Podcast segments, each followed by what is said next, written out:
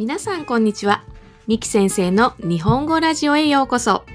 このポッドキャストは日本語を勉強しているあなたにフィットする日本語でお話しします。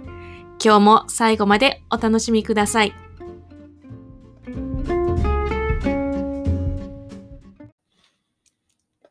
皆さんこんにちは、ミキです。今日は日本の約束の言葉について紹介します。皆さんは約束をするときどうしますか？明日10時に駅で待っていますね。はい、わかりました。とか、この鬼滅の刃、明日には返してね。うん、わかった。と言いますね。日本の子供は約束を忘れないように歌を歌います。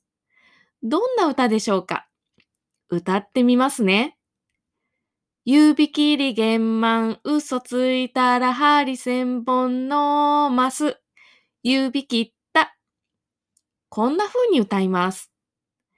子供たちが歌っている姿はとても可愛らしいのですが、この日本語、実はとても怖い言葉が並んでいるんです。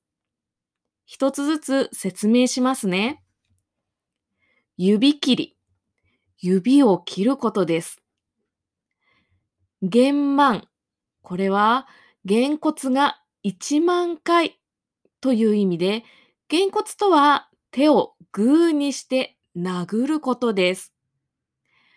嘘ついたら、嘘を言ったらとか、約束を守らなかったらという意味です。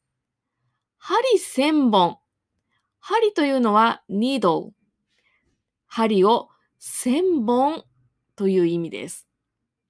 飲ます。これは飲ませますよ。飲ませるという意味です。この歌の意味は約束を守らなかったら指を切ってグーで1万回パンチして針を1000本飲ませるぞという意味だったんですね。とても怖い歌を歌っているんです。約束を守らないと大怪我をしてしまいますね。可愛い歌もよく聞いてみると怖い日本語が並んでいたんです。皆さんも約束はしっかり守りましょうね。大怪我をしてしまいます。今日のエピソードはここまでです。今日の日本語は Patreon の方に公開しています。漢字の読み方には振り仮名も振ってあります。どうぞ活用してください。それでは今日はここまでです。さよなら。バイバイ。